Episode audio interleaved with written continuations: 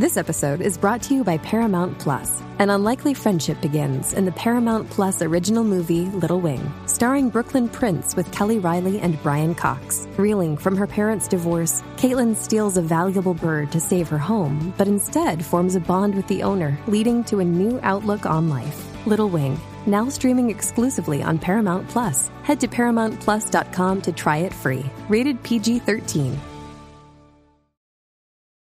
This episode is brought to you by Paramount Plus. Get in, loser! Mean Girls is now streaming on Paramount Plus. Join Katie Heron as she meets the plastics in Tina Fey's new twist on the modern classic. Get ready for more of the rumors, backstabbing, and jokes you loved from the original movie with some fetch surprises. Rated PG 13. Wear pink and head to ParamountPlus.com to try it free.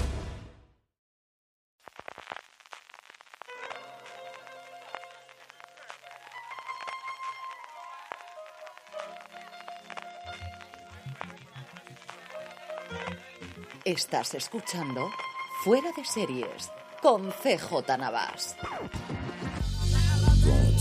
Bienvenidos a Premier, el programa de fuera de series donde analizamos los principales estrenos de la semana, comentando sus primeros episodios y siempre sin spoilers. Hoy vamos a hablar de Berlín, el esperadísimo spin-off de La Casa de Papel que llega a Netflix junto a la serie coreana El monstruo de la vieja Seúl. Además, la serie de animación Carol y el fin del mundo y la película Dejar el mundo atrás. Hoy día completo, desde luego, del gigante rojo. Movistar Plus nos trae el documental Preparados para el tsunami, Rafaela por parte de Disney Plus, la serie documental sobre Rafael Lacarra y por último la segunda temporada de Berlicher en Prime Video.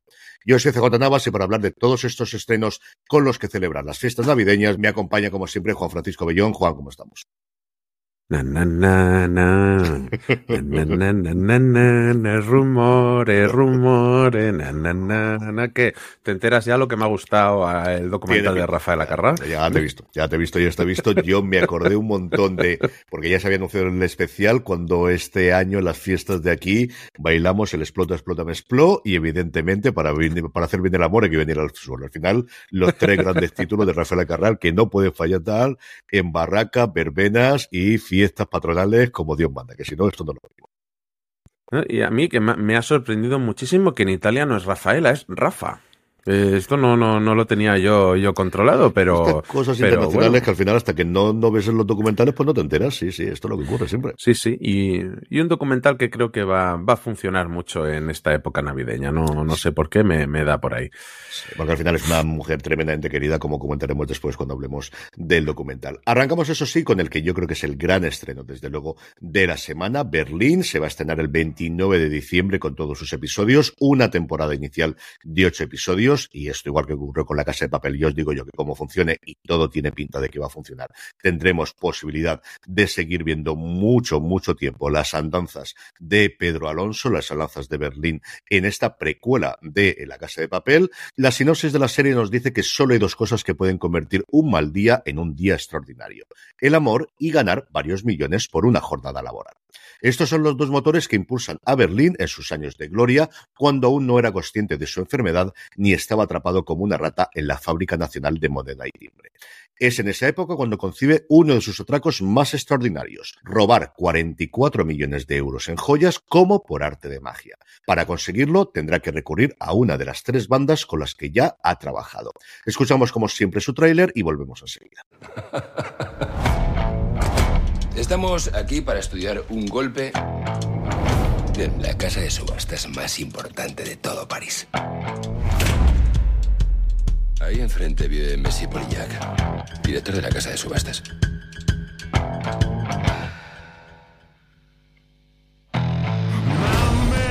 para acceder directamente a la casa de subastas. Nosotros queremos llegar A las catacumbas de París.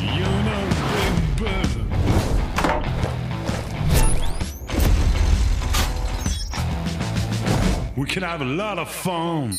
I'm a man, Anoche conocí a una mujer. the way I make love to them. They can't resist. La mujer de No, Poliñac. no- no te detengas ahora en esas minucias, Roy, por el amor de Dios.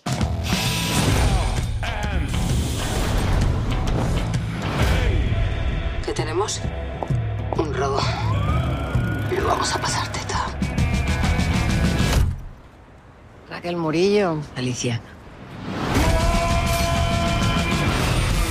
Los españoles cometieron un robo con destellos de genialidad. ¿Quién quiere un amor confortable? Apostar. A todo o nada. Por casi es el talento español. Testigo. Lo importante es que la cuenta atrás acaba de empezar.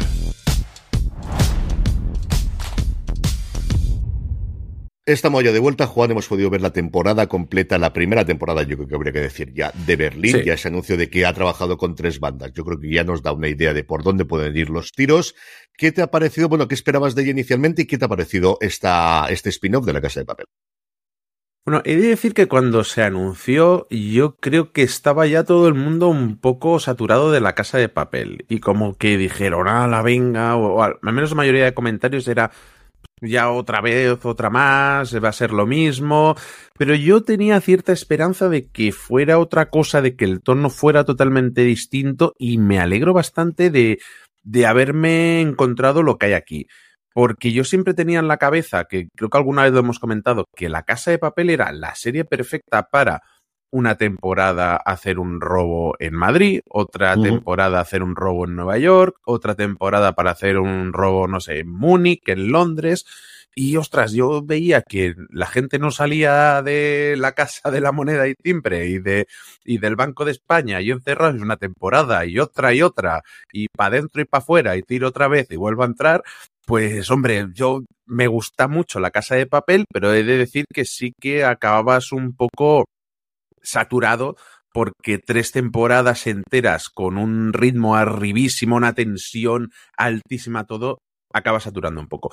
Y bueno, y, y aún así me, me gustó mucho. Y ostras, yo creo que tenemos aquí un caramelito de serie, creo que han hecho algo que está muy bien y que ahora de- desgranaremos un poquito. ¿Tú, ¿Tú qué esperabas de esto? Yo esperaba nuevamente que cambiasen el tono, que al final yo creo que tenían el gran atractivo de uno de los personajes más carismáticos, sobre todo conforme evolucionan las distintas temporadas de La Casa de Papel, y alguien tremendamente carismático como es el propio Pedro Alonso, que se había rodeado de una serie de actores, algunos más conocidos como era Cristiano Ulloa y Michelle Jenner, otros menos conocidos como podían ser Julio Peña o hasta cierto punto también eh, Begoña Vargas, y tener una, mm, una especie de Ocean's Eleven, o si vamos a la pequeña pantalla, de Leverage, de las reglas del juego, que es una serie con la que yo siempre me la he pasado, me he pasado tremendamente bien, me he disfrutado muchísimo con ello. Y yo creo que eso es fundamentalmente lo que tenemos. A mí me ha recordado muchísimo, especialmente a Leverage, creo que es un arco de ocho episodios que quizás son demasiados para lo que tenemos aquí en medio, pero eh, sobre todo por la duración de los episodios. Hay algunos de ellos que se van a la hora.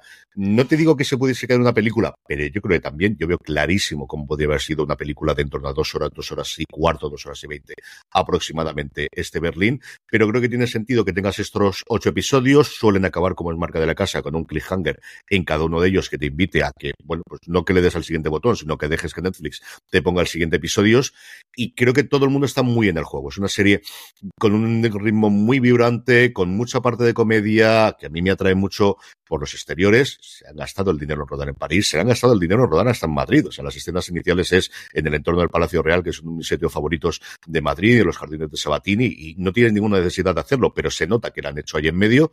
Y luego la banda sonora que tiene un éxitos franceses y que a mí me vuelve loco cuando me ponen cualquier cosa de la chanson francesa, eh, francesa o cuando me ponen a Lola Flores, que también es un momento absolutamente memorable de, de la temporada. Sí, eh, hay, hay cosas que me han gustado mucho. Como bien dices, ocho episodios creo que han sido un poco excesivos porque me acuerdo que nos pasaron primero los seis primeros episodios y el quinto y el sexto a mí me da la sensación de que pegaban un poco ahí la bajona, pero oh, cuando llegaron los dos últimos, qué maravilla, qué remontar, qué dos episodios de no parar de final y, para mí y un cierre fantástico y con ganas de que, como tú decías, que llegue la siguiente temporada, que llegue la segunda temporada de Berlín ya. Eh, hay, hay, dos cositas que me chirriaron un poco a, lo primero. Uno es que en París todo el mundo bebe Estrella Galicia. Eso me ha sorprendido bastante. y segundo, que en París todo el mundo habla castellano. Eso me tiene flipadísimo. Que a lo primero me chirriaba porque digo, ah, pero ostras, están en París, lo lógico es que hablasen en francés, pero luego pienso, coñe, que los yankees llevan haciendo esto toda la, toda la vida y, rueden en China, rueden en Japón, rueden en Tailandia, rueden en España, todo el mundo habla un, inglés, un inglés americano perfecto. Digo, ¿por qué nosotros no vamos a hacer lo mismo yendo a otro país? Pues en Francia todo el mundo habla castellano. Y si te hablan en francés, en cuanto se da, mira si son amables, porque los franceses que he conocido yo yendo allí no son tan amables como los de, como los de la serie de Berlín eh, en cuanto se daban cuenta de que eran españoles, cambiaban a, a, al español de seguida. Maravilloso. Si es que e, es maravillosa toda la serie porque ya lo dice Pedro, el amor lo mueve todo y aquí hay gente que tiene amor, pues eh, franceses amorosos, es que no, no puede estar nada mal. Y luego amor lo que comentabas de, de... Amor tenemos por todos los lados sí. en toda la temporada. ¿eh? Que es, que es maravilloso, ¿eh? eh a ver, tenemos a Berlín, que es el personajazo con aquellos discursos grandilocuentes sobre el amor en, la casa de papel, y aquí tenemos eso y aumentado todavía más creo que es el motor que mueve toda la trama. De, hecho, cuando empieza, eh, me parece, si no recuerdo mal, eh, nada más empezar, ya dice, eh, me acababa de dejar mi tercera esposa y, voy a por la cuarta o algo así, explicaba. Y aquí lo mueve todo. Y los enredos vienen por el amor. Y al final es lo que mueve todo realmente y a, y a la mayoría de personajes, porque todos andan un poco ahí en la búsqueda de, ese amor. Eh, lo, lo, dicho, fantástico. Y luego me encanta a lo Ocean's Eleven, claro que sí. No todos son, pues, unos garrulos que no tenían donde caerse muertos, eh, como pasaba un poco en la casa de papel. Aquí no, aquí tenemos al experto en informática, tenemos al experto en coches, al experto en no sé qué, menos, al prof, a esa especie de profesor que es de Tristán Ulloa, bueno, no, que es, es profesor en, en, en, la serie, y, y creo que esto le queda súper bien que es genial para irse en la próxima temporada a otro país. Que si tienen que repetir, que repitan. Y si se tienen que invertir, que Berlín tuvo una cuarta banda, que se lo inventen. Dice, no me acordaba, pero tenía una cuarta banda. A mí me ha gustado. Yo creo que está todo el mundo muy bien. Yo creo que al final la serie funciona como un tiro. Creo que es una serie muy fácil de ver, muy sencilla de ver. Sí. En la que, como siempre ocurre con todas estas, hay momentos en que si lo busca los tres pies al gato se lo vas a encontrar. Sí. Y especialmente me ha gustado la relación que tiene Berlín junto con Damián, que es como se llama el personaje de. Tristan Ulloa. Esa que yo creo no tienes tanto en la casa de papel, pero sí recuerda muchísimo a la relación que tenían Brad Pitt y Josh Clooney en la saga Oceans. Ese me ha gustado muchísimo. Luego hay otras relaciones más de mentor, otras relaciones más de ahora sí, ahora no, ahora a ver qué ocurre con el resto de personajes masculinos y femeninos. Pero esto de dos personas que se entienden y que además disfrutan con lo que hacen. O sea, lo que se nota es nosotros robamos porque nuestra vida nos ha llevado por este lado y porque realmente lo consideramos una cosa atractiva que nos apetece, que nos gusta el riesgo y el riesgo de que nos pillen y el riesgo de tener al final el éxito, pero incluso más allá del dinero, que evidentemente es la parte principal, lo hacemos porque hemos nacido para esto porque encontramos esa vidilla que a lo mejor otra gente le da con otra cosa, pues a nosotros nos lo da montando estos saraos que montamos aquí en París para robar estas joyas que vienen de toda Europa y de un follón que hacen desde el principio. Eso lo tienen desde el principio. A mí la relación entre ellos ellos dos, y es cierto que Tristan Ulloa siempre es un actor que me ha gustado muchísimo y creo que con la vejez ha ido ganando mucho, mucho. La relación de ellos dos yo creo que es uno de los grandes puntos que me ha dado a mí la serie, porque al final el resto, pues eso, ver a Michelle Jenner siempre es un gusto verla y es un personaje relativamente diferente del que hemos solido, del que solemos ver de mujeres. Aquí es una técnico muy, muy potente, pero que tiene muchas dudas personales de cómo se tiene que hacer y ha siempre hecho muy de tía echada para adelante y aquí no es el caso, al menos inicialmente cuando no lo presentan, pero como os digo, la relación entre Berlín y este Damián que interpreta, eh, que interpreta a Tristan Ulloa es lo que más me ha gustado a mí de la serie. Sí, luego volvemos a tener a Itziari Ituño haciendo de Raquel Murillo y a Nanja Ninri haciendo de Alicia Serra, que está graciosísima y yo creo que lleva unos cuantos papeles encadenados, el que está más graciosa que, que no se la puede aguantar. Y aquí de nuevo, y aquí hacen un tándem que no habíamos visto en la casa de papel, que le sienta también de maravilla esa relación que tienen ellas dos. Y, y fantástico. Y luego el tercer personaje que yo creo que es, bueno, este que voy a nombrar ahora, que es la ciudad de París mm, eh, y los alrededores. Y creo, creo que a la serie le sienta estupendamente no estar encerrados en un solo escenario. Eh, esos hoteles decorados maravillosamente, ese juego de colores con la ropa, las paredes, todo, a la serie le sienta fenomenal. El ir para allá, para acá, el meterse en un bar creo que era algo que estos personajes necesitaban muchísimo y que es todo un acierto. Y lo dicho, que yo, yo tengo ganas de más. Eh, esos dos últimos episodios me han, me han dejado encantadísimo. Es una serie muy luminosa con muchísimo colorido. A mí me ha costado recordado muchísimo más que hay rojo de la cantidad de, de lo saturado que están los colores, sobre todo, por ejemplo, en el hotel donde ellos alojan en París. Eh, podía ser perfectamente alguna de las localizaciones que tuvimos en su momento en Sky Rojo. La temporada completa para celebrar el año nuevo nos llega el 29 de diciembre con todos los episodios, ocho episodios y a ver qué ocurre con este Berlín en un futuro. Sí, y pasamos ahora a Disney Plus, que nos llega eh, Percy Jackson y los dioses del Olimpo. Eh, en la que su sinopsis eh, dice lo siguiente. El semidios Percy Jackson lidera una misión por todo Estados Unidos para evitar una guerra entre los dioses del Olimpo. Escuchamos su tráiler y seguimos hablando de ella a continuación. Perseo, soy yo. Te llamas así por él. Porque era un héroe. Era valiente y bueno y, contra todo pronóstico, logró que aquello tuviera un final feliz. Estoy acostumbrado a que el mundo me parezca raro. Como un rompecabezas, pero con la mitad de las piezas. Últimamente todo me parece distinto. Percy, eres especial. Cuando estés preparado para saber lo que te reservan los dioses, te lo dirán. Percy, las historias que te he contado siempre sobre dioses griegos y monstruos son reales. Es de locos. Eres un mestizo. Y los mestizos no están a salvo en el mundo. Todo ha sido un aprendizaje para lo que te espera. ¡Agarraos! Percy Jackson, tu padre necesita tu ayuda. El rayo maestro ha sido robado. Si no devuelves el rayo, habrá guerra. Esa es tu misión. La verdad, sé que intimida. Pero no estarás solo. Una misión siempre la emprenden tres. Los semidioses procesamos la realidad de otra forma. Tenemos que averiguar qué se te da bien.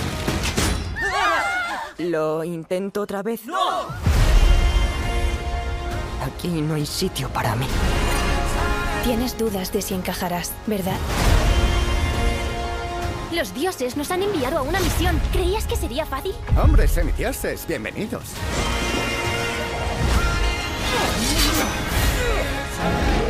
Mamá, no pienso dejarte. Perseo, sé fuerte. Caprea el temporal. Puede que no necesite una espada. Voy a necesitar una espada.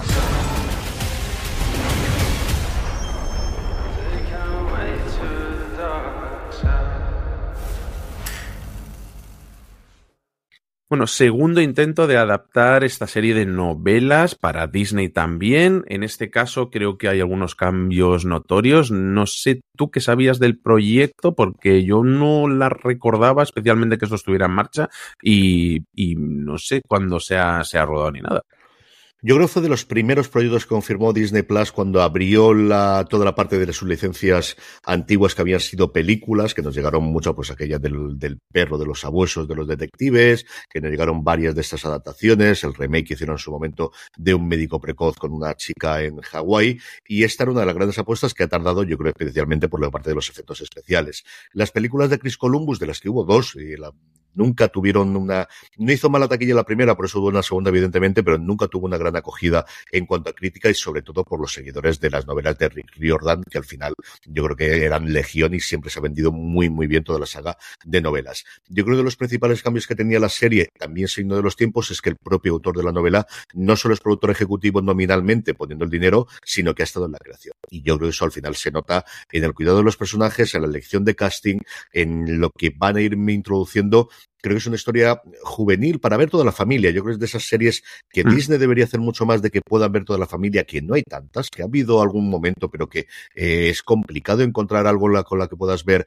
No os digo con niños de cuatro años, que incluso sí, tampoco tienen ninguna cosa en la que no haya, de una historia que tiene todo para gustarte, que al final mete la mitología griega, que mete esta idea de, tener un eh, semidios que no lo sabe hasta que en un momento dado se lo revela su madre y a partir de ahí lo que tiene son aventuritas que hemos visto en muchas ocasiones de personajes con los que se pueden identificar las niñas y los niños y con un montón de efectos especiales que ahora viene un minotauro, ahora viene un grifo, ahora vienen distintos animales mitológicos que a mí me gustan a mi edad, pero que yo recuerdo que en esa época me hubiese alucinado ver desde luego en la pantalla porque los estaba leyendo, los estaba compartiendo. Yo creo que era una apuesta clara de Disney Plus por tener este producto eh, familiar de cara a las Navidades. Yo creo que hay momentos en los que se siente barata, que es, no hay malos efectos especiales, pero que hay momentos Hmm. en los que, aún así, al nivel en el que estamos en el 2023, creo que podrían tener más. Ya no sé si es un tema de prisas a la hora de editarla, que se ha editado en plena huelga, si era realmente un tema de presupuesto, que a lo mejor también podría ser, pero aún así, habiendo momentos en los que están muy bien los efectos especiales, hay otros en los que se nota que se podría haber cuidado más o se podría haber gastado más dinero. Eso sí que creo que, que, que ocurre, Juan.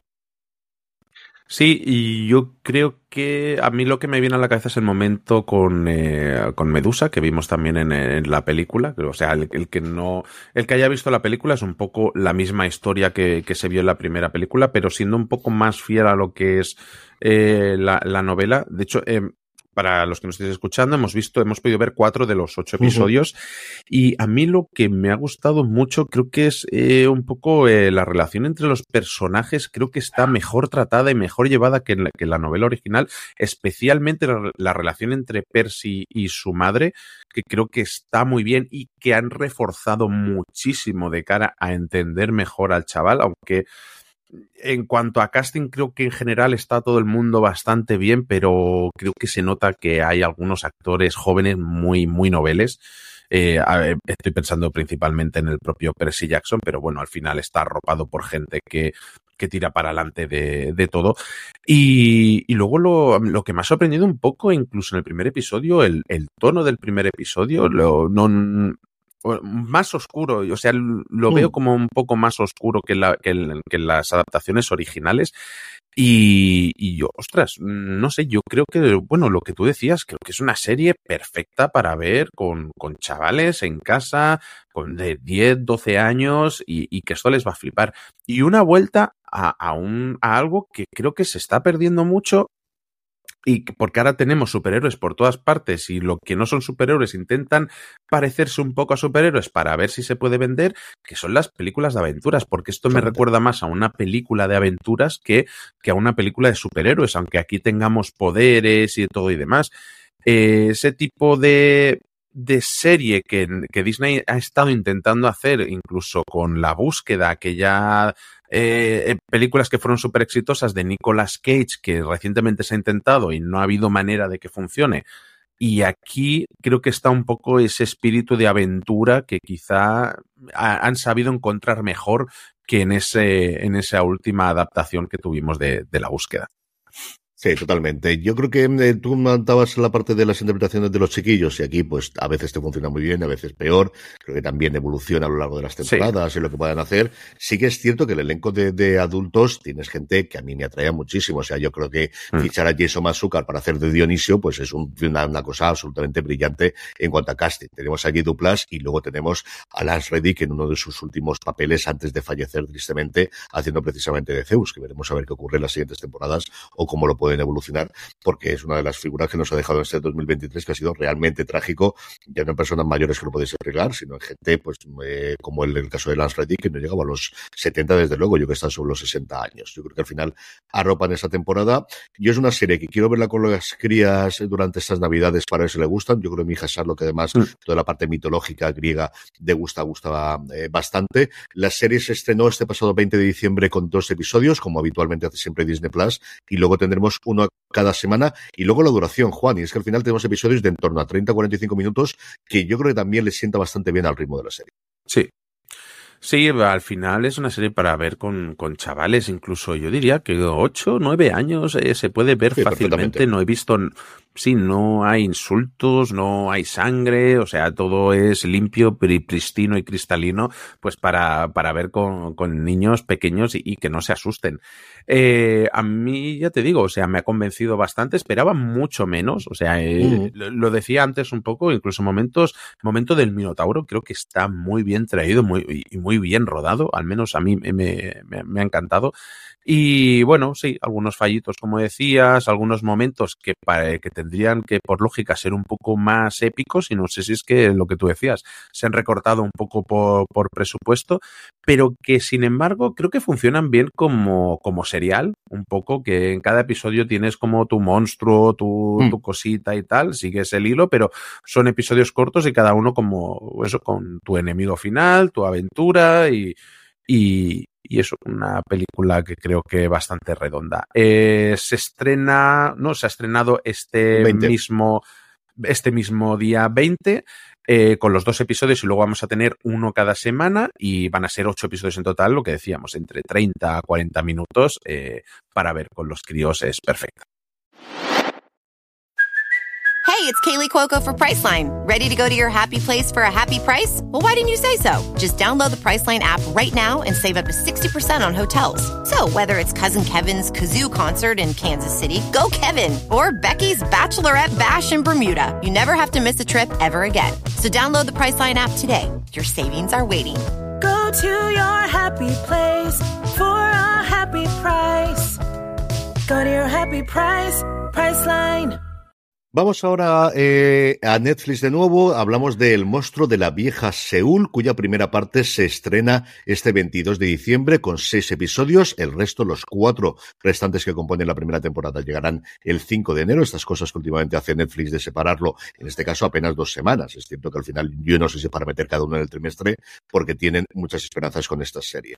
Nos vamos a la primavera de 1945, durante el dominio japonés sobre Corea. Aquí me ha puesto Juan cómo se llama el sitio, voy a intentar pronunciarlo, Gyeongseong. Creo que no es así, pero bueno, yo lo he dicho. De, como os digo, durante el dominio japonés sobre Corea, dos jóvenes se enfrentan a una extraña criatura nacida de la codicia y luchan contra ella por sobrevivir. Escuchamos su tráiler y volvemos enseguida. ¿Usted se considera un buen hombre o un mal hombre?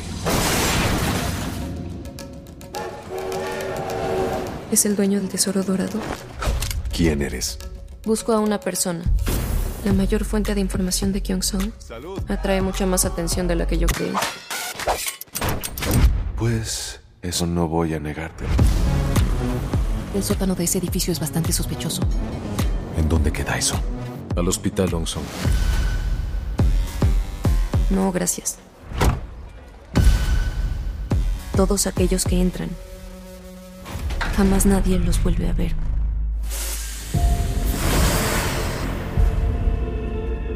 En este momento están pasando cosas horribles en ese hospital.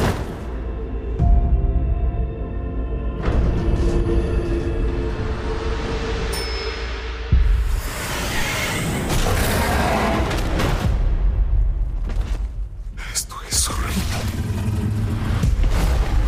Tengo mis propios problemas como para preocuparme por los de los demás. Puedes ayudar a los prisioneros. De verdad no quiero que muera más gente inocente. No quiere que me vuelva su enemiga. ¿Cree que somos amigos? La criatura no dejará de matar. Hazlo.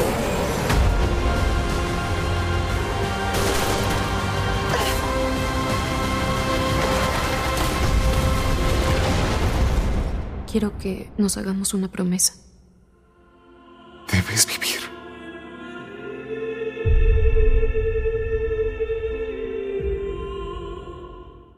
Estamos ya de vuelta, Juan, episodios largos, largos, como suele ser habitual. Uf. Desde luego en Corea, yo en la dura pena he logrado terminar el primero, me ha costado bastante, desde luego, verlo. ¿Qué te ha parecido este El monstruo de la vieja Seúl? Eh, bueno, me ha gustado bastante. Creo que la, es una producción de, de calidad. A ver, sí, de, de, calidad se nota que hay dinero. Pero lo que más me ha gustado es que creo que tiene unos personajes que, aunque sean un poco estereotipados, eh, tienen mucho carisma. Y creo que tiran mucho de, del carro. Es una cosa que me encanta de las series coreanas y al final es que son personajes muy, muy carismáticos y a los que la pantalla adora. Eh, tenemos eh, 1945, Segunda Guerra Mundial por ahí acabando, experimentos eh, con bichos, eh, presos, a, a, los japoneses siendo unos malnacidos contra los pobreticos coreanos eh, que hemos visto ya en alguna que otra serie. Tenemos gente muy guapa. O sea, otra cosa no, pero la gente que sale en esta serie es muy guapa. Y luego, pues, tenemos un, un gran misterio. tenemos bichos, tenemos un poco de todo. Eh, yo creo que para los amantes de las series coreanas esto les va a flipar. Eh, contras, que son episodios muy largos, que se repiten, que hay cosas que se repiten bastante, que no saben para dónde tirar a veces. Pero aún así, creo que es una serie muy bien rodada, eh, que hay presupuesto, personajes muy interesantes y que tira adelante. Eh, y luego, pues bueno, creo que está lo que decía, eh, intriga, eh, visualmente es cautivadora, hay lugares misteriosos, pues eso, es que tampoco quiero contar mucho de la trama porque es que ahí está un poco, un poco la chicha. Sí. Eh, a mí me ha gustado bastante, me ha costado terminar algún episodio, también lo diré, es que una hora y cuarto por episodio, eso lo hace la que se avecina, ¿eh? No lo hace... No lo hace, lo gente, más. yo creo que al final es una forma diferente de acercarte a ese fenómeno de los dramas y de las series eh, coreanas que nos llegan poco a poco a España, que hay una legión de gente. Yo tengo sobre todo alumnos, muchísimos que, y alumnas especialmente de la universidad, que están enganchadísimas y solamente ven series coreanas. Mi hija Madison el otro día me preguntó que se podía ver una que tenía ahí en medio y no sé por qué lo ven en el instituto o exactamente qué, pero quería ver una el otro día. Y esta yo creo que tiene el atractivo más allá de lo que tradicionalmente vemos aquí, que es una trama más o menos convencional, muchos casos de amores complicados o prohibidos entre chico y chica, y como dice Juan, siempre son guapísimos, de luego con las características orientales, pero siempre es gente guapísima y elegantísima y delgadísima y ísima, todos los ísimas que queráis. Aquí lo que tenemos es una estética quizás más cuidada de la habitual, el presupuesto para hacer toda esta eh, ambientación y una trama entre terror, eh, misterio, sí. intriga, qué es lo que ocurre y qué es lo que hay, que igual es un poquito más atractiva para el público occidental porque te permite darte otra razón para poder meterte ahí. Yo creo que ese es el gran acierto que tienen y creo que le puede funcionar muy bien. Y al final, recordemos, el juego del calamar no llegaba a ser la serie tradicional que nos de llegada de Corea y eso le permitió, de cierta forma, más allá de que fuese el fenómeno en su momento, el que llegase a nivel global. Esta creo que tiene los miembros para hacerlo. No sé cuándo tirará para atrás la parte de terror, la parte de conocerlo y la parte de la duración, pero siendo las fechas en las que se estrena, si Netflix le da ese botoncito adicional del algoritmo, y es cierto que van a promocionar mucho porque dijeron Rebel Moons, pero igual, esta para la semana entre Navidad y Año Nuevo es una serie que puede funcionar muy bien internacionalmente y que aquí en España se puede ver bastante. Tengo mucha curiosidad, como te digo, la semana de Año Nuevo, cómo va a quedar en el top 10 de Netflix este estreno y sobre todo después sabiendo que los siguientes episodios llegan el 5 de enero. Hombre, si Netflix ya le ha puesto doble fecha, es que esperan que funcione eh, a las mil maravillas. Eso, eso ya te lo digo. Sí, la parte de terror creo que está bien. Creo que sí que le han faltado algunos dinerets, algunos billeticos. Eh, creo que es lo que queda un poco más pobre a veces, pero bueno, creo que también ayuda a que no eche para atrás a mucha gente. Entonces, bueno, eh, a aquellos que les gusten eh, películas y series coreanas como Tren a Busan, este tipo de producciones mm. y tal, creo que aquí van a encontrarlo, pues un, un producto para, para ellos. Eh, nazi, japoneses, japoneses nazis, eh, experimentos y cosas de esas. Si es que lo tiene todo. Si es que al final, lo, ya, ya, lo decían, lo de los nazis y los japoneses nazis son los mejores enemigos. Si es que les puedes hacer perrerías y todo lo que quieras, que es que te va a parecer bien siempre. Eso siempre sí, queda bien en pantalla. Villanos. Son grandes villanos, indudablemente. sí, y pasamos ahora Ah, bueno, seguimos en Netflix y vamos ahora con una serie de animación que se estrenó la semana pasada, el día 15 de diciembre, que es Carol y el fin del mundo. eh, cuya sinopsis dice lo siguiente. La aniquilación global de la humanidad es inminente debido a un planeta misterioso que se acerca a toda velocidad. Destaca una mujer callada y perpetuamente inquieta, mientras la mayoría se siente libre para seguir sus mayores deseos. Escuchamos su tráiler y seguimos hablando de ella.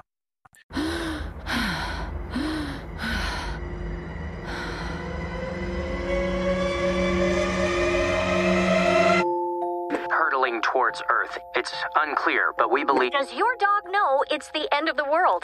There isn't a single person out there who doesn't have it. The hunger to do more, be more, live more. I don't really know what I want. Everyone's got all these plans, and I. Massive job walk-offs making work a thing of the past. The stock market bell rang for the last time today. Every second is precious now. At the speed it's moving, 9C will have the impact of a 10. We're not going to be upset. We just don't want you to miss out. Find meaning. Live the life you want in the way you want. Time is almost up. With seven months and 13 days remaining, what will you be doing?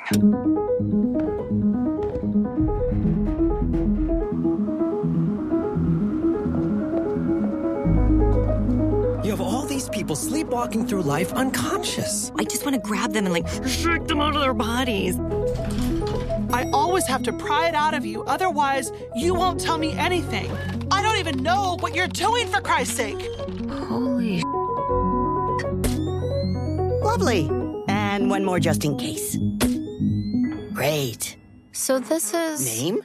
Um, Carol. Carol Cole. I'm an administrative assistant for an accounting department. Me llamo Donna. Amigos? Hola, Donna. I don't know how it works or why it's even there, but I like it and it makes me happy. I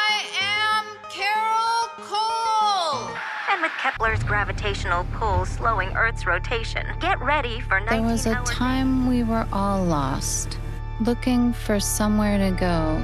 I wish I didn't have to work as much as I did. Maybe I could have done it differently. Sometimes you just gotta give things time to be lost. ready to die tonight? Before they can be found. Carol! Carol! Carol! Carol? Carol? Carol? Carol Daphne Cole. I love you, Carol.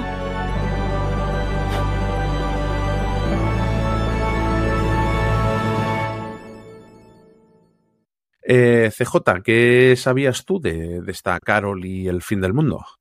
Pues que era una serie de animación que apareció de la nada sin grandes nombres en las voces, que es una cosa que es extraño para Netflix, que normalmente cuenta con eso, y también ahora, por ejemplo, sobre todo para animación para adultos, lo hemos visto en Prime Video, eh, lo tuvimos evidentemente en Netflix, hablar de animación para adultos en Netflix es siempre para mí eh, pensar en Bojack Horseman, y cuando escuchamos la sinopsis tiraba por ese lado, ¿no? No teníamos aquí una cosa como puede ser Big Mouth, eh, más de tono de comedia, con sus puntos dramáticos, pero que al final, bueno, pues tenía otro tono distinto. Eso yo pensaba que podía ir, desde luego, mucho más por ese tono. La serie estaba creada por Guterman, que, por Dan Guterman, que ha trabajado eh, en Ricky Morty recientemente, pero sobre todo en Community, es una serie que es complicada de ver desde el principio. Yo, es cierto que recuerdo Boya Horseman, que me costó entrar en la serie, que no me gustó hasta el no, no, me gustó, me gustó desde el principio, pero fue en el penúltimo episodio de la primera temporada cuando ya me enamoró y a partir de ahí es una de mis series favoritas de Netflix de todos los tiempos.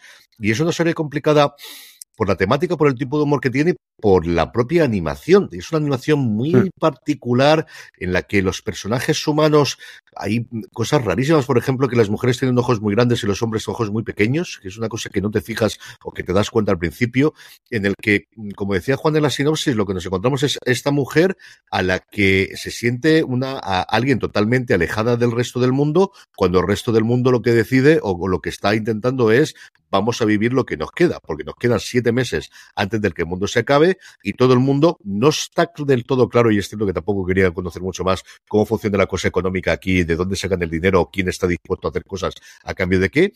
Pero ella, que lo que quiere es seguir con su vida adelante, no le dejan, porque todo el mundo está pendiente de, has cumplido ya tus deseos, has cumplido ya lo que querías hacer, has hecho todo lo que querías hacer, desde los padres, que no voy a revelar nada cuando conocemos a los padres y que lo que están haciendo, la hermana que decide por primera vez hacer aventuras como tirarse desde un avión, y todas estas locuras alrededor de una mujer que lo único que quiere, más o menos, que la dejen tranquila, pero no hay forma de que dejen tranquila porque todo el mundo se ha vuelto loco, con cierta razón, porque el mundo se acaba, pero es que para ella eso, pues, ¿qué quieres que te diga? Tampoco es una cosa que, que, que le vaya a quitar. Sí, a mí hay una cosa que, que, tengo en la cabeza es que yo creo que esta es una serie que esperaría más ver, sobre todo por la trama y por cómo se desarrolla, de ver más en filming que, que en Netflix me, me, me, recuerda más a un tipo de producción muchísimo más reflexiva, aunque sea de, de animación, que, que veríamos en, en, otro tipo de plataforma. Pero bueno, eh, bien recibida, yo la he devorado entera, me ha gustado bastante.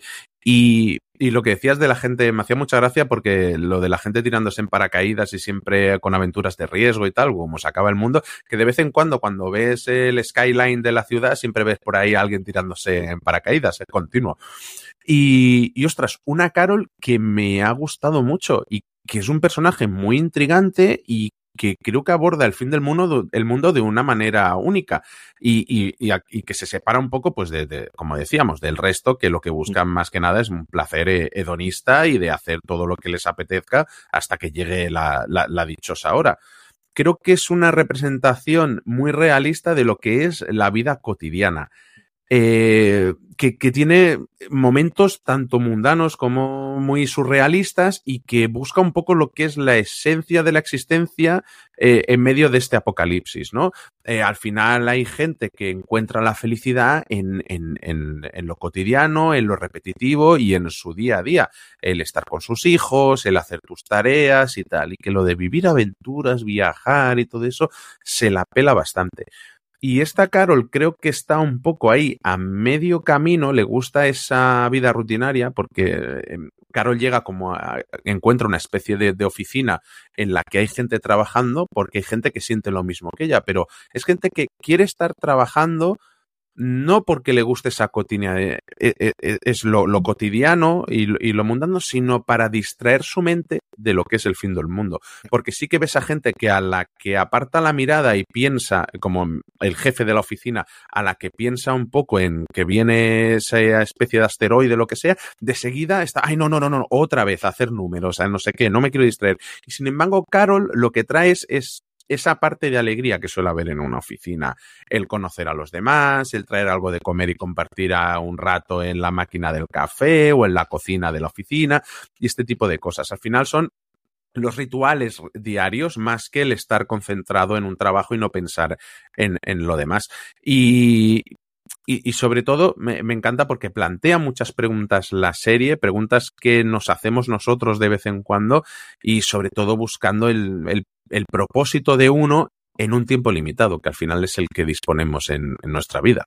Es un proyecto rarísimo para Netflix en el 2023. Mm. O sea, es cierto que la animación tarda mucho más tiempo en hacerse. Esto tiene pinta de, de evidentemente, de ser una cosa que se confirmó en 2019-2020, antes del gran cambio de Netflix. Creo que es una serie que a día de hoy no le daría luz verde a ellos. Amazon Prime Video posiblemente sí, que está haciendo mucha serie animada para adultos.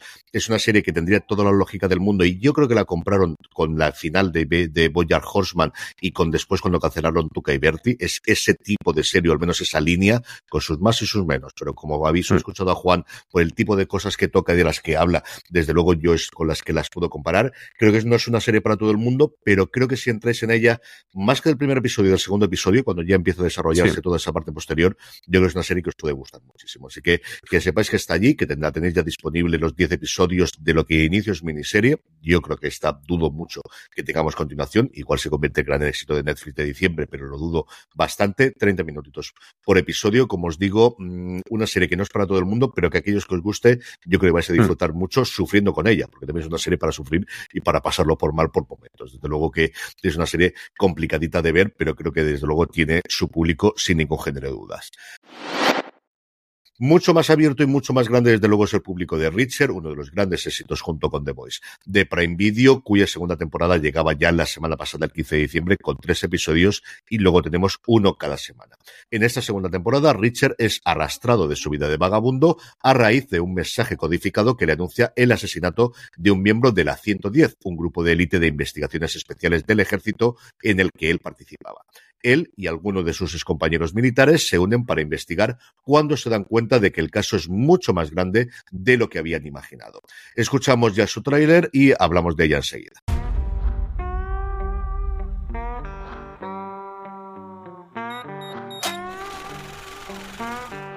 ¿Hay alguien en su coche? No se gire. No tardaré.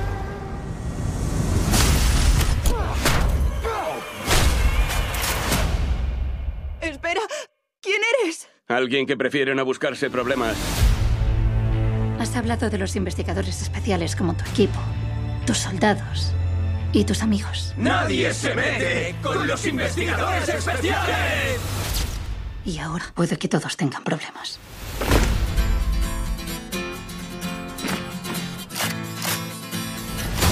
Lo torturaron. Lo tiraron desde un helicóptero. Y vienen a por nosotros. Que vengan.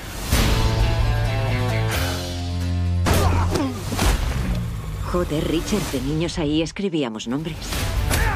Le has atizado muy fuerte, ¿verdad? Yo no pego flojo.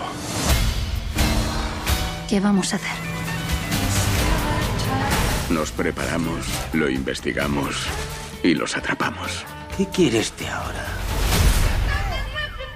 Igualito que en los buenos tiempos. Sí, tú durmiendo mientras yo me lo curro todo. Es el jefe y los jefes mandan. Pero ellos nos atacaron en pleno día. Están desesperados. Tiene buen instinto. Tiene buen de todo. Las fotos de vigilancia no te hacen justicia. Una noche difícil, ¿verdad? Las hay peores.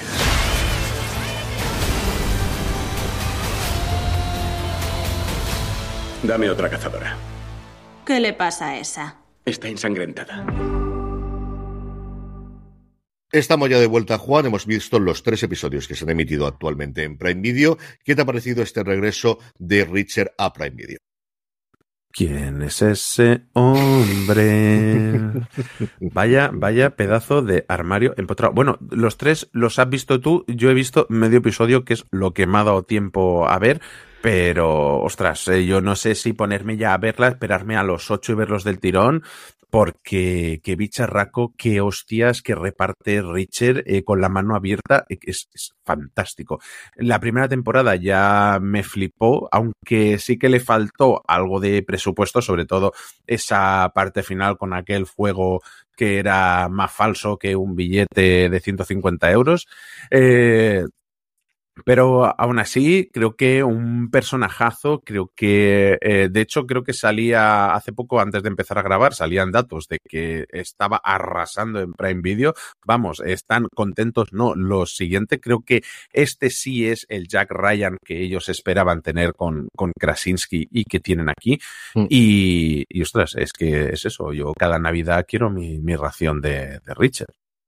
Yo creo que al final es una fórmula que funcionó perfectamente en la primera temporada y que está perfectamente arrasada, eh, que está perfectamente engrasada. Yo, eh, el Richard, los libros del Lee Child, que son veintitantos, suele haber dos tipos de libros. Unos que son lo que vimos en la primera temporada, que es Richard llega a un, a un pueblo y de repente, si ya había problemas, él los exacerba y a partir de ahí, después de, hablar y dialogar cordialmente y de eh, proponer la paz en el mundo y de dar cuatro o cinco bombazos, todo se soluciona y todo se arregla. Y luego hay otros en los que cuenta este pasado suyo militar en el que siempre aparece alguien del pasado para hacer la puñeta a él y a antiguos excompañeros. Entonces, a partir de ahí, yo creo que han adaptado este libro para intentar tener las dos versiones de Richard ya en pantalla.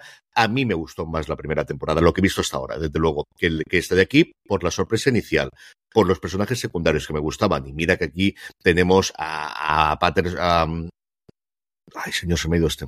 Robert Patrick a Robert Patrick como villano, que es alguien que me gusta muchísimo. En la primera no teníamos ninguno tan conocido, pero los secundarios de la primera me gustaron más que la segunda, que es uno de los problemas del formato, y es que al final tienes que tener una razón para poder hacerla, y cuando Richard es vagabundo y va de pueblo en pueblo, pues en la novela queda muy bien, pero aquí yo le cogí mucho cariño a los dos personajes que le acompañaban en esas andanzas. Dicho eso, yo creo que la serie al final es Alan Richson, la serie es él y lo que vaya a hacer. Estás, yo creo que cuando te pones a ver un episodio de Richard, estás totalmente predispuesto para lo que va a ocurrir posteriormente y no te engaña. Yo creo que es una serie que, igual que ocurre con Bosch, que es un tono totalmente distinto, y para mí es muchísimo mejor serie, desde luego, que Richard en ese tono, pero también porque los libros me gustan mucho más y ese tono de, de, Los Ángeles Noir me gusta mucho más que lo que te afronta Richard, pero es una serie que desde el principio supo lo que era, que desde el principio tuvo el presupuesto para hacerlo, quitando los efectos especiales que comentaba Juan, para poder hacer lo que querían hacer.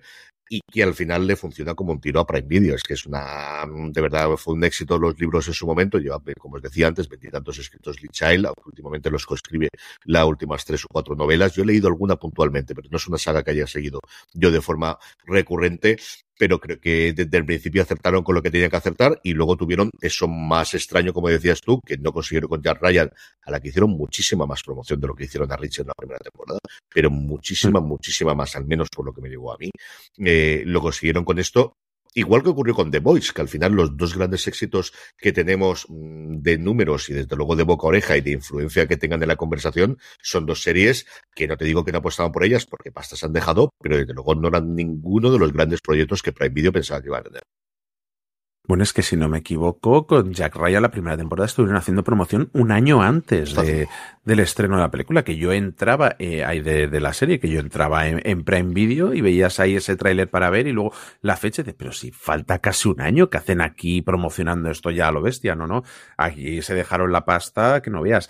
Y además creo que es la serie perfecta para ver con tus padres y, y, y con tus suegros. Es eh, y, digo en plural eh, suegros porque yo creo que es el tipo de serie, porque por ejemplo, mi, mi suegro sí que le gustan más los tiros, las pelis, las pelis de espías y todo esto, pero creo que tiene esa parte de investigación de y tal que es, por ejemplo, a, lo que es a, mi suegra le, le, gustaría y además tiene ese tiarrón, ese armario que es guapo a rabiar porque aparte de ser un armario empotrado es que el tío es guapo como ninguno pues yo creo que es una serie también de estas para ver en Navidad, ahora que nos juntamos todos de poder poner eh, con tus padres, con tus suegros y pasar un rato con ellos, porque mm, vamos, es que cuando se anima a repartir, eh, ya las carcajadas de solo ver las hostias que mete, te las pegas. Sí, en la que los grises son muy puntuales porque al final sabes quiénes son los buenos, quiénes son los hmm. malos, quieres apoyar lo que ocurra, sufres con él, lo pasas bien y como dices tú, que al final da gusto verlo, y a él y a todo el resto de los compañeros, el cómo van a, intentar en, eh, combatir porque los malos son muy malos. O sea, la gran ventaja es que tenemos aquí que los villanos son villanos eh, clarísimos desde de, manual desde el principio. Nuevamente, es que es una serie que no te va a engañar, que sabe de inicio lo que quiere y que le funciona como un tiro porque la fórmula funciona muy bien y porque han encontrado desde el principio un protagonista para hacerlo. Mucho más curtido en gimnasio de lo que ocurre en las novelas. En las novelas lo que es es un pedazo de monstruo. O sea, es un monstruo porque genéticamente es un monstruo. Aquí es un monstruo genéticamente, pero luego se curra porque cuando lo ves los abdominales, eso no es de que has nacido así y eres un gigante. No, no, eso es de muchas horas de gimnasio todos los días sin ningún género de duda. Pero bueno, es una de las series que le funciona tremendamente bien a Prime Video. Tres episodios eh, desde el 15 de diciembre y luego uno cada semana. Renovada, renovadísima. De hecho, están rodando ya la tercera temporada, que es otra de las cosas que yo creo que quieren hacer con Richard, que es que todos los años tengamos, el propio Richardson lo decía en el vídeo que anunciaba que estaban rodando la tercera, de que todas las navidades tengamos nueva temporada de Richard, que yo creo es una cosa que pueden cumplir sin ningún tipo de problema. Sí, y pasamos ahora a una serie documental que nos llegará la semana que viene, el día 27 de diciembre concretamente, que es Rafaela, cuya sinopsis dice, la diva, el icono, la mujer. Rafaela Carrá, mujer de fama internacional, una mirada a su vida y su carrera a través de los archivos en una investigación que la honra. Escuchamos su tráiler y seguimos hablando de Rafaela.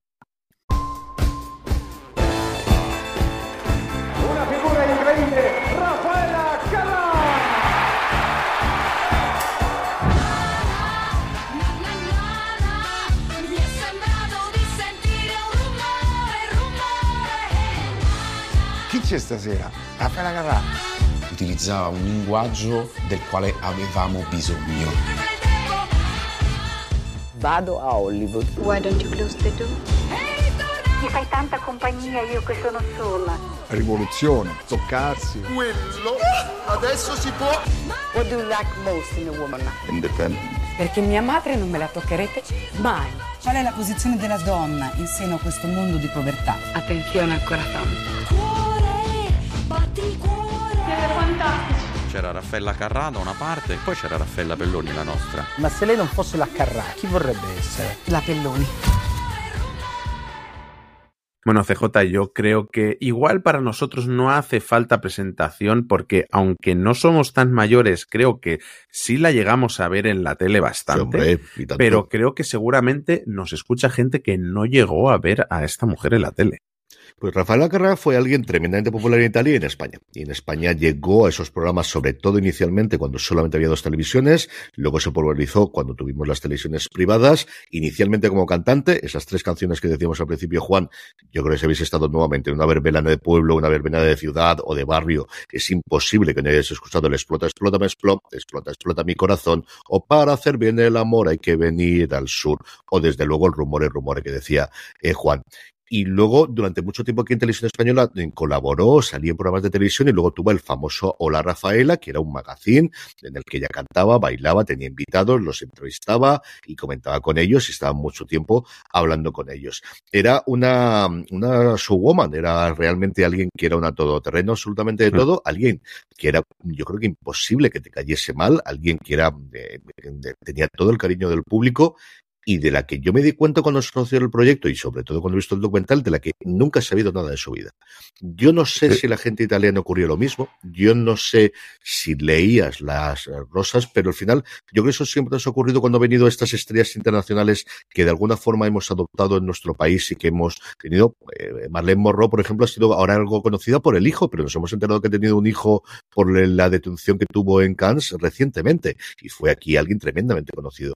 Y yo no sé si es ese caso, como te digo, de que ser alguien italiana que ha llegado aquí a España y que entonces lo desconocíamos, pero yo no sabía absolutamente nada de la vida de una cantante tan famosa y de una persona con una presencia pública en la televisión española y en la cultura popular española como es Rafaela Carrá, que sí sé de otras cantantes o de otros cantantes mucho menores que ellas, al menos los líos, los devaneos, novios, novias, novies y relaciones o matrimonios fallados o, lo que, o fracasados o lo que ha sido. Entonces, no sabía absolutamente nada de su infancia, de su desarrollo, de la vida con los padres, de sus relaciones eh, eh, a lo largo del año, de su deseo de ser madre que nunca llegó a cumplir, de todas las cosas que se va desarrollando alrededor del documental y que al final te abre a eso. Como decía antes, yo conocía a la diva, conocía el icono, pero nunca he conocido a la mujer. Y yo creo que para mí, desde luego, la gran aportación que te está este documental para la gente de mi generación, desde luego de, de arriba, la gente más joven posiblemente será descubrirle, ¿no? Quién fue Rafael Acarrea y mm. quién lo que consiguió en su momento.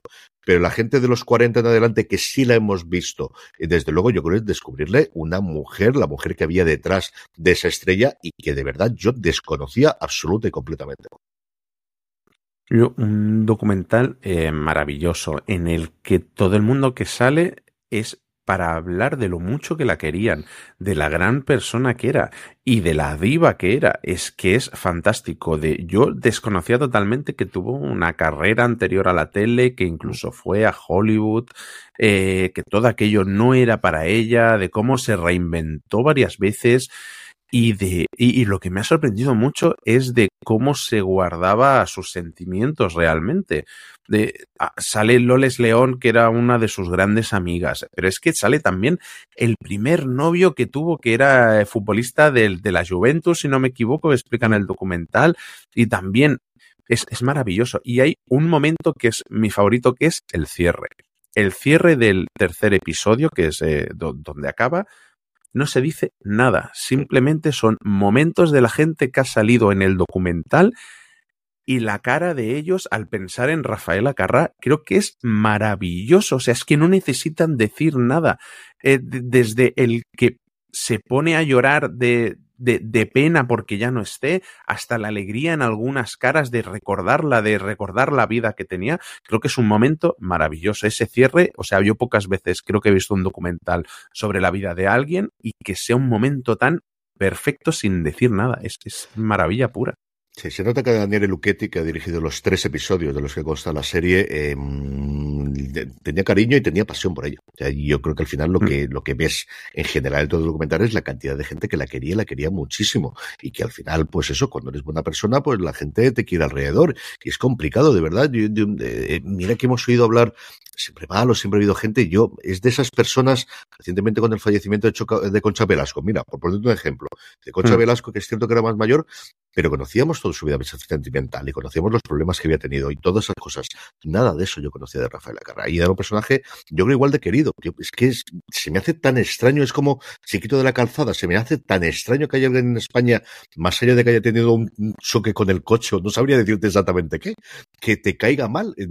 Te la podrás admirar más o menos, te podrá gustar más o menos el tipo de música que hacía los programas, pero me caen mal Rafael Acarrá, es que es una cosa que me parecería inaudito que una persona pudiese decir esa frase, como te digo, salvo que hayas tenido un problema con ella porque era vecino y al final en las comunidades de vecinos estas cosas pasan siempre. Es que se me haría rarísimo. Y yo creo que eso es lo que desde luego ves un documental de, de a mayor gloria de ella, de gente que la quería mucho y de gente que la echa muchísimo de menos eh, después de su repentino fallecimiento.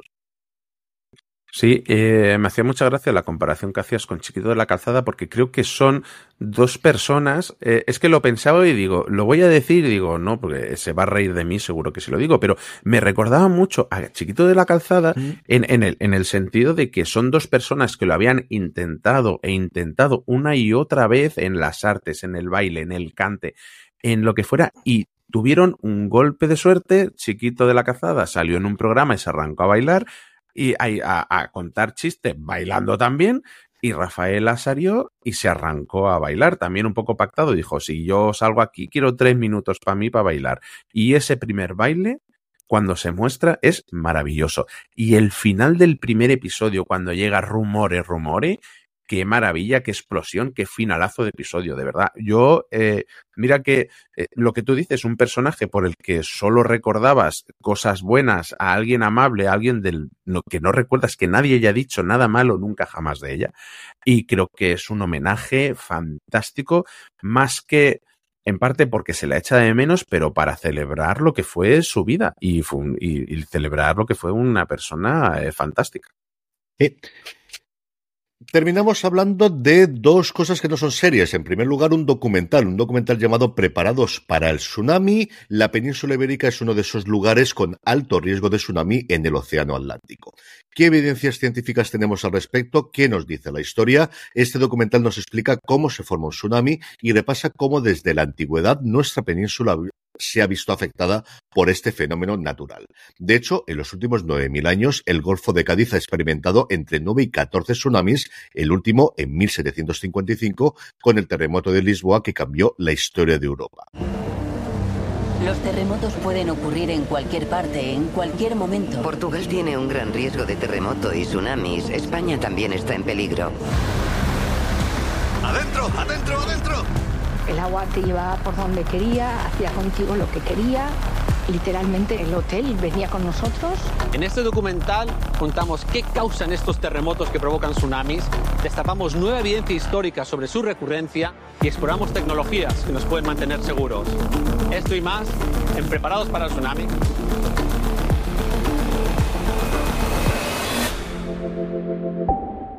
Juan, tú no solamente has visto el documental, sino además tuviste la oportunidad de aparecer o de estar presente en la presentación que se hizo en Barcelona del mismo.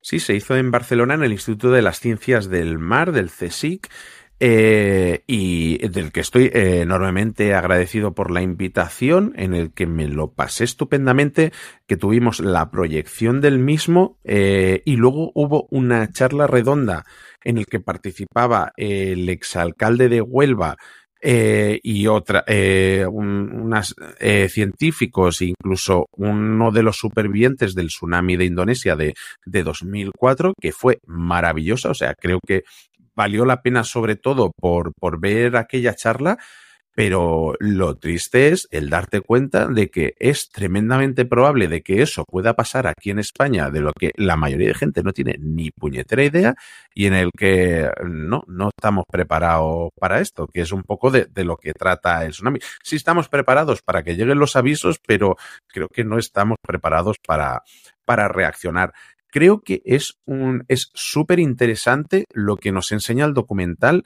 es súper didáctico, está muy bien hecho, o sea, cuenta con entrevistas y con profesores de universidades de Cádiz, de Málaga, de Lisboa, de Hawái. Eh, es fantástico porque te das cuenta de lo poco que conocemos de esto y de, eh, de, un peligro que es tremendamente real. O sea, yo recordaba, yo sí, sí que tenía en la memoria lo del terremoto de Lisboa del año 1755, pero no tenía ni puñetera idea de que esto era debido a, a un tsunami. Y, y, ostras, ya te digo, eh, y luego teníamos a Eric Martínez Wesley, que es el director, guionista y presentador, o sea, hace totalmente de hombre orquesta, un señor que me saca una cabeza, y, y tú sabes que yo bajito no soy, eh, muy simpático, que se acercó a hablar conmigo, que pude hablar con gente de producción, eh, con gente de Movistar que estaba allí, con gente de CSIC. Eh, ya digo, yo creo que es algo que todo el mundo tendría que ver. Se estrena en Movistar. Sé que nos dijeron que más adelante, porque también ha puesto eh, dinero Televisión Española, se pasará en abierto por Televisión Española, lo que todavía no, no tiene fecha. Pero, ostras, un documental que yo creo que tendría que verse en los colegios y en muchos sitios, porque sí que una de las conclusiones que se sacaban del documental y sobre todo de la charla es que tiene que haber concienciación de, de la gente, sobre todo, que es algo que no existe a día, a día de hoy. Eh, no sé, se contaron muchas anécdotas y, y yo, y ya te digo, creo que es algo que se ve en un pispás, pues son 50 minutos que Mm. se pasan volando porque es súper entretenido y, y algo muy, muy necesario. Y, y la verdad, me hace gracia porque visualmente está muy trabajado, me recuerda mucho a los documentales de National Geographic y, y- y está por ahí pendiente que hablemos con, con Eric a ver si le, le escribimos porque se, me, me dijo de que podíamos hablar con él porque a mí me interesa mucho cómo se hace este tipo de documentales, porque sí que estamos muy acostumbrados a ver True Crimes y otro tipo de documentales, como hemos visto hace poco con Matar al Presidente, Rafael Acarrá, que es eh, sobre la vida de una persona, pero, ostras, creo que se habla poquito de este tipo de documentales que tenemos National Geographic a paladas y, y una persona que se lo ha mamado entero de principio a fin. Yo tengo mucha curiosidad. Todavía no me he puesto a él porque quiero tener 50 minutos de decir, venga, si me cuento una desgracia, estoy con el espíritu navideño y tiro para adelante. Pero me tira mucho para atrás de, de darme el susto y yo estas cosas las llevo muy mal. Juan. No. No, no. O sea, precisamente creo que hay una imagen, o sea, hay muy poco vídeo de susto. Realmente no es ese tipo de documental que lo que quiere es asustarte, sino que lo que quiere es enseñarte y hacerte entender una serie de cosas. No va a buscar eh, lo que sería lo fácil, que es la lagrimita y mira todos los destrozos que hacen, sino va a buscar la evidencia científica y a demostrarte estas cosas que pueden pasar, pero lo que quiere es que aprendas sobre todo. Y, y eso lo consigue estupendamente. Es, es un documental eh, que, que se ha trabajado muchísimo lo que es la documentación científica y, y creo que lo hace muy bien. Creo que es precisamente el documental perfecto para que veas con tus niñas. Pero, pero perfectísimo, ¿eh? Creo que a ellas les, les va a encantar. Y, y ya te digo, o sea, que está todo a mí no me dio la sensación de que esto está hecho para darte miedo en, en ningún momento, sino todo lo contrario, para que tú seas consciente de que si esto pasa, ¿qué tienes que hacer? Simplemente. Pues nada, me pondré con ella. Yo, de verdad que desde que se anunció y sobre todo cuando me dijiste tú que fuiste para allá, tenía mucha curiosidad por verla. A ver si me pongo con ella. Sí, y mm, cerramos ya con una película que estrenó Netflix. Hemos empezado con Netflix, hemos tenido Netflix por en medio y vamos a cerrar también con Netflix. Dejar el mundo atrás, la nueva película de Sam Smile y cuya sinopsis dice que cuando una escapada idílica se convierte de golpe en una situación caótica, cunde la desconfianza. Vemos su tráiler y seguimos hablando de ella. I went online this morning and I rented us a beautiful house out by the beach. I figured if I made the reservation and packed our bags, it would eliminate most of the reasons to say no. Oh, this is nice. Kids look so happy. The Wi Fi isn't working.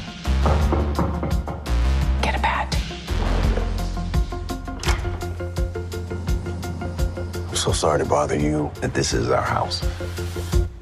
This is your house. We were driving back to the city, then something happened. You want to stay here, but we're staying here. We need to get them out of here. I need to think everything's gonna be okay. Everything is gonna be okay, isn't it? We are seeing ongoing cyber attacks across the country. Something is happening, and I don't trust them. Everything I know, I have told you. I don't believe you. I would do anything to protect my family. What you do is your business.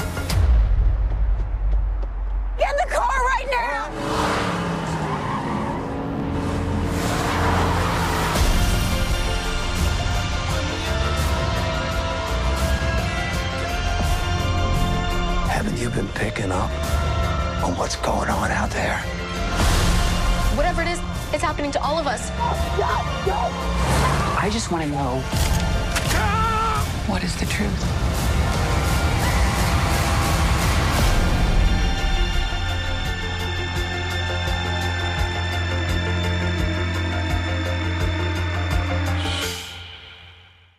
Bueno, CJ, te voy a preguntar qué es lo que conocías del proyecto y tal, pero es que, claro, si ya he dicho que esto es de Sam Smile, mmm, eh, lo tenías clarísimo. Yo llevaba mucho tiempo detrás de ella, desde que se anunció inicialmente que, que Smile era lo siguiente que iba a hacer. De hecho, después de acabar con esto es cuando se iba a meter a hacer Metrópolis para Apple TV Plus, que desgraciadamente parece que no lo vamos a tener definitivamente. De hecho, en una entrevista Smile decía que no se podía hacer porque tenían alquilados no me acuerdo cuántos volúmenes en los lugares estos con LED que se graba, pues oh. empezó a grabar de Mandalorian en Australia, tenía como cuatro o cinco en la producción y claro, con la parálisis que había por la huelga inicialmente de guionistas y luego de intérpretes, el coste del alquiler ha disparatado, la productora que era Anonymous eh, no tenía la pasta, Apple decidió que no pagaba más dinero y se tuvo que cancelar el proyecto de Metropolis porque lo que estaba era en esto. Yo tenía cualquier cosa que hace Smile después de Mr. Robot, desde luego lo voy a ver sí o sí. Aquí lo que hace es adaptar un libro, adapta un libro, no escribe por primera vez desde que yo recuerde una idea original, sino adapta un libro que se llama exactamente igual, Dejar el mundo atrás de Ruman a Alam y se rodea de quien ha querido. Al final lo que tiene es a Julia Roberts, con la que ya trabajó en su momento en Homecoming en la primera temporada y siempre se han llevado muy bien. También, por ejemplo, que una cosa que os encomiendo que hagáis después de ver la película, eso sí, es que escuchéis eh, The Big Picture, que es el programa que tienen sobre cine en eh, The Ringer, en el que entrevistaban a Ismael y a Julia Roberts. Tenían a los dos hablando sobre la película, pero no solo estaba ella, es que está Ethan Hawke haciendo de su marido, porque son eh, la sinosis, como decía Juan, es una pareja eh, lo que arrancamos inicialmente, y voy a contar muy poco más de lo que ocurre en la película, porque es una, una película de estas para ir viendo poco a poco y cuanto menos sepas, mejor.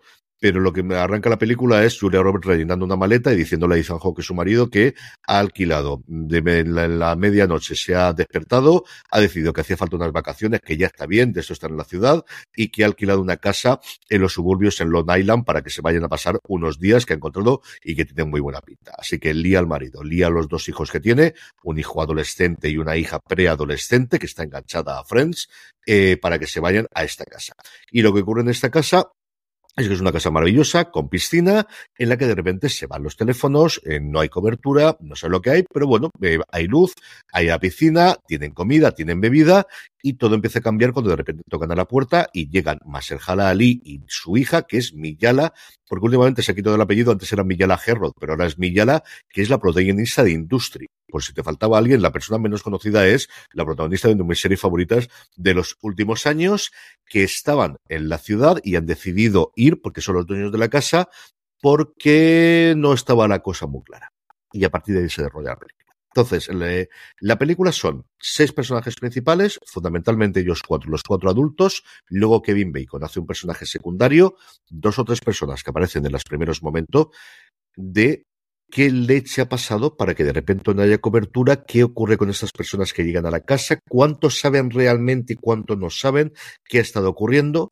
Una cosa muy de intriga, muy de mmm, relaciones personales, de hablar de ese choque inicial que hay de estas personas que hay, además de las diferencias raciales con todas las connotaciones que eso siempre tiene cuando haces una cosa en Estados Unidos, de una serie relativamente pequeña porque la gran mayoría son diálogos, aunque luego hay exteriores y varios momentos con efectos especiales también bastante interesantes, un final muy claro y muy cerrado, un final que además yo creo que el final a ti te va a encantar y yo cuando la veas me verás porque creo que esa parte te va a encantar que a los aficionados a las series hay dos o tres menciones, no solo a Friends, sino uno en su momento a El ala oeste de la Casa Blanca, que también son absolutamente memorables, de verdad que están muy bien.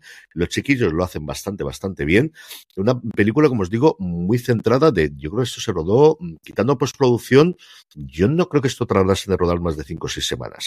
Y Sam Ismail, pues tiene el dominio que tiene de la cámara. Hay muchos momentos de recursos y de cosas que él hace, por ejemplo, el pasar de piso en piso, que es una cosa en Mr. Robot, yo recuerdo que lo hacía a nivel cenital en ese episodio famoso que tuvo eh, de plano secuencia, en el que cortaba de escena en escena y de habitación en habitación. Aquí no lo hace de habitación en habitación en horizontal, sino lo hace en vertical en los distintos pisos de esta casa, que es una pasada de casa. Ya te digo yo que es una pasada de casa. Hay varios momentos de media incertidumbre en lo que juega haciendo giros con la cámara, hace otras cosas. No os quiero contar nada más, por lo que os digo, es una película que está funcionando alucinantemente bien en Netflix. Es la segunda película eh, más vista del año después de la de Jennifer López, que ha sido el gran éxito de Netflix por los números internos que han contado ellos en el top 10 y que se dedican a hacerlo. Que creo que además de cara a eh, si funciona el boca oreja, yo creo que esto es una película que va a funcionar muy bien del boca oreja. Y al final es la película de Julia Roberts. No deja de ser la película de Julia Roberts. Para otro tipo de público es la película de Mahershala Ali y de Ethan Hawke, pero al final es la película de Julia Roberts. Mm, dos horitas y veinte, yo creo que dura, porque son dos minutos, dos horas treinta con los créditos, pero yo creo que son dos horas veinte. No es cortita, desde luego no es una hora y media como es tradicional. Yo creo que es una película de la que sale satisfecho con un final bastante claro que juega, y es una cosa que me ha llamado la atención, igual que El Asesino recientemente, en el que te dicen capítulos, como si fuese una miniserie dentro de Netflix, con lo cual tienes cuatro o cinco momentos para cortar cuando quieras cortar y poder pararlo. Algo parecido le ocurrió recientemente también con El Asesino. ¿Se podría haber adaptado a serie? No lo sé. Yo creo que sí que cada uno de estos capítulos se podrían haber alargado a los 40 minutos y tienen un punto de corte bastante claro para hacer. Eh, creo recordar que son cinco de memoria para poder hacer una miniserie de cinco, seis episodios, pero creo que no es tan mal eh, con los mimbres que tiene. Igual alargando tenía que haber contado otra cosa más. Al final es la óptica de ellos conoces el mundo exterior desde sus ojos. No sabes nada más de lo que está ocurriendo, salvo de vez en cuando alguna radio que se queda sintonizada y que normalmente es estática y de la que se oye algo, una televisión que han dejado encendida y de la que estaba con nieve y que de repente vuelve a la vida puntualmente, que no ven los personajes y que conoces tú, y al final el espectador conoce un poquito más normalmente de lo que van conociendo los personajes o al menos de lo que se revelan unos a otros, porque todos tienen conocimiento de lo que puede estar ocurriendo y no siempre desde el inicio quieren contar entre sí. Yo he disfrutado mucho con ella, era muy complicado que esta película no me gustase. Tiene su aquel, el final yo creo que va a haber a gente a la que no le guste. Es posible, no tanto el final final, yo creo que el final es muy complicado que no te vaya a gustar. Lo que ocurre antes a lo mejor sí, no creo que tenga continuación, aunque podría tener posibilidad, sería una película, desde luego, una serie totalmente diferente, pero yo creo que es algo ideal si queréis algo de intriga para ver en pareja no creo que haya demasiado problema para que podáis verlo con hijos adolescentes y como os digo, creo que es una película que se va a ver muchísimo en estas navidades porque creo que el Boca Oreja va a funcionar muy bien. Sí, yo la tengo apuntada, empezando por... Eh, bueno, el otro día vi la de Chicken... Es que Netflix ha, se ha plantado no, unas cuantas no, películas. Bien, ¿eh? No sé qué ha pasado con esa película, que yo he estado convencido que iba a funcionar y al menos por ahora, igual cuando llegan las vacaciones eh, escolares, se ve muchísimo más, que evidentemente es el público, pero mirando los rankings, que al final los Yankees, pues, sobre todo porque les gusta muchísimo y tienen mm. cosas para publicar, mmm, tampoco recuerdo exactamente en función del día, a lo mejor por eso no entró en el top 10, pero todo lo que dejará el mundo atrás se ha colocado en el puesto número uno mundial de películas en habla inglesa desde el primer día y la segunda semana ha funcionado muy bien. La de Chicken Run, por ahora no, como os digo, yo no sé qué ocurrirá desde luego eh, cuando lleguen mm. las vacaciones escolares, que entiendo que es cuando el público suyo lo podrá ver. Bueno, a mí me gusta bastante. Y el viernes, en cuanto la chiquilla toque el colchón, estoy con Rebel Moon. Ya, ya te lo digo que le tengo unas ganas. Me dan igual las críticas que están habiendo, porque siempre que hay una peli de Zack Snyder, siempre le dan de hostias. Y, y yo, a mí luego me gustan sus pelis. Así que lo primero que voy a hacer estas vacaciones va a ser ver Rebel Moon con un bol de palomitas gigante y a ver qué tal la segunda parte. Sí, señor. Así que nada, todo eso es lo que tenemos. De todo esto, como solemos hacer, ¿con cuál de todos los estrenos te quedas, Juan?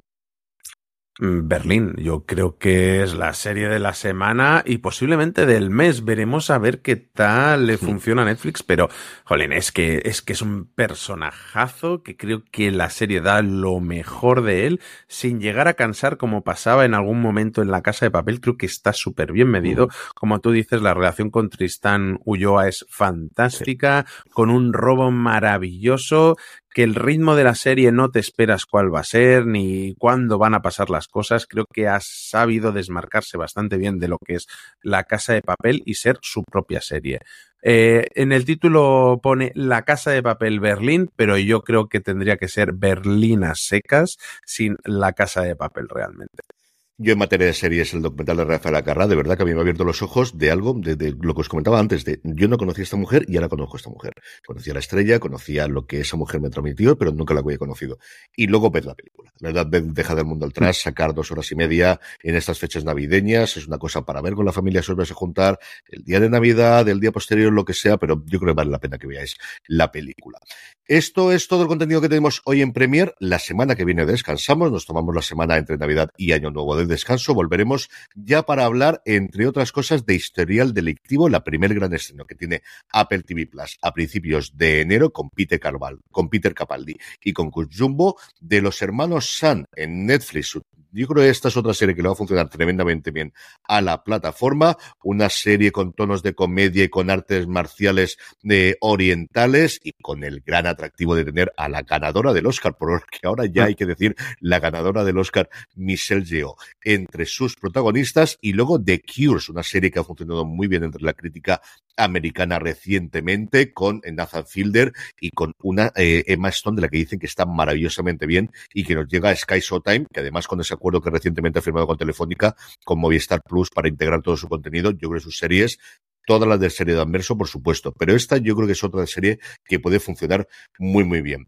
Hasta entonces, feliz Navidad y feliz Año Nuevo, don Juan Francisco Bellón, y nos vemos ya dentro de dos semanas.